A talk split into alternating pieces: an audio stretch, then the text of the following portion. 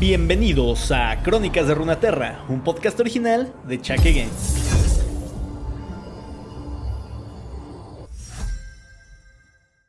Muy buenas a todos, gente. Estoy muy feliz de estar de vuelta. Probablemente si sigues el canal, te habrás dado cuenta que tuve unas pequeñas vacaciones. Eh, no precisamente por gusto, pero bueno, eh, así está la, situación. Me enfermé un poco de la garganta, las fiestas pasaron y demás.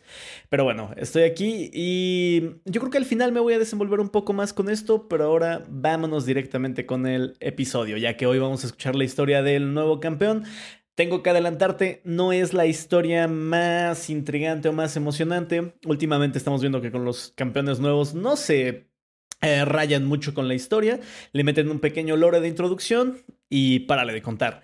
En fin, como sea, de todas formas mencionan un poco su origen, de dónde viene, de dónde viene su raza y qué tuvo que ver en otras historias, como por ejemplo la de Diego. Así que vámonos de volada con esta historia, te dejo con ella, espero que la disfrutes. Smolder, el dragoncito flameante. Mucho antes de que Kamabor fuera siquiera una idea, aquellas tierras eran dominio de dragones. Pero cuando llegaron los mortales, trajeron sus conflictos consigo. Las hostilidades no tuvieron fin sino hasta que el primer rey de Kamabor se presentó ante la dragona matriarca.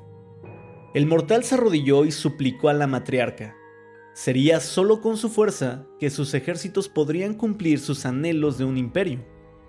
Así fue como la dragona, conocida en las leyendas de Camabor como la abuela serpiente, y el primer gobernante de Camabor, llevaron a cabo el primer juramento de Bol Visperi de Simbane, vinculando sus linajes por la eternidad.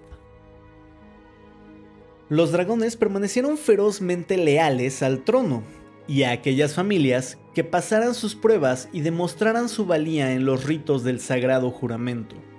A cambio, los dragones recibían cuantiosas ofrendas de todo tipo y disponían de ganados enteros para saciar su hambre.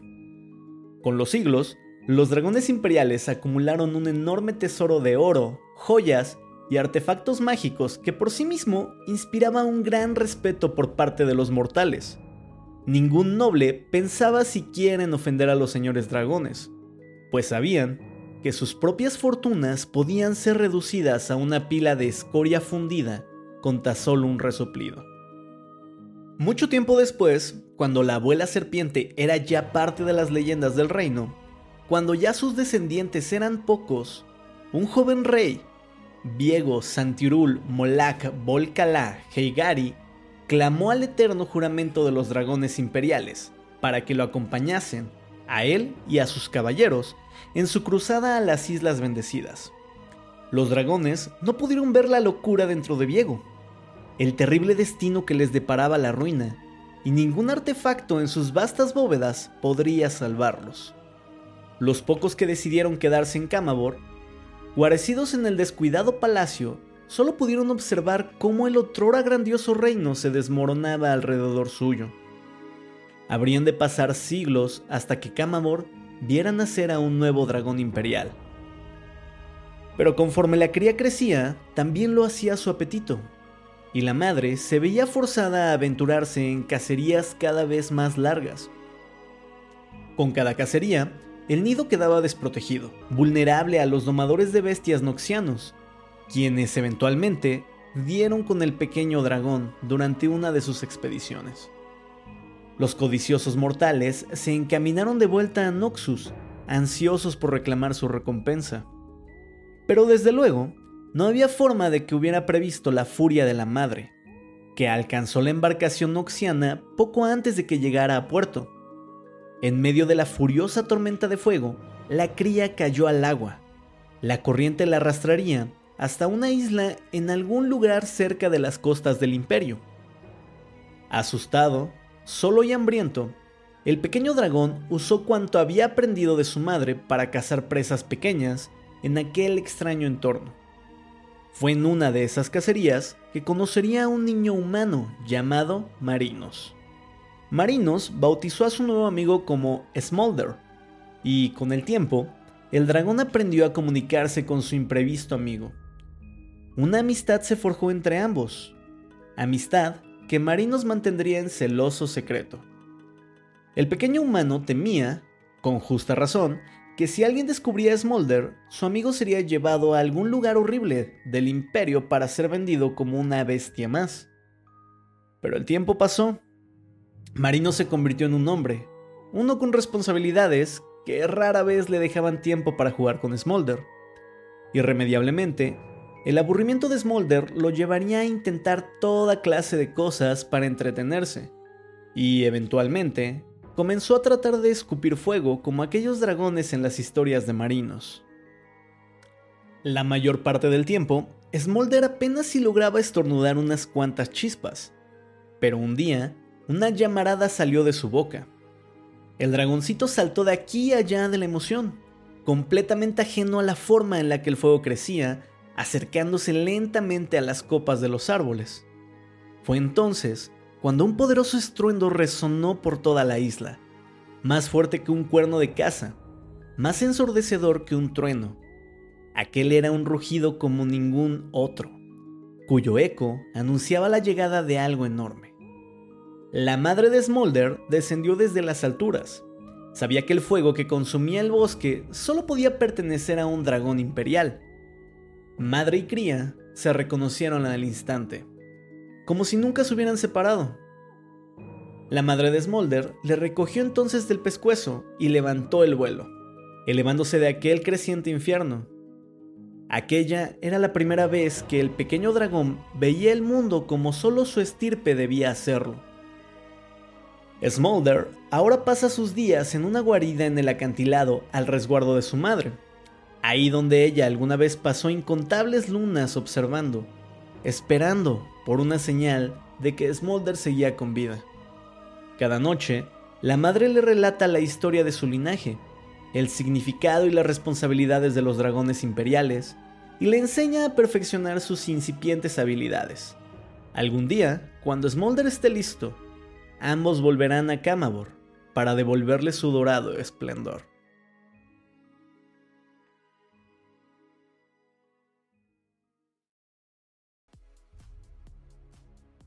Y esa fue la historia de Smolder, el pequeño dragón que, bueno, a algunos les ha gustado, a otros no mucho. A mí me parece, pues, por lo menos curioso la jugabilidad.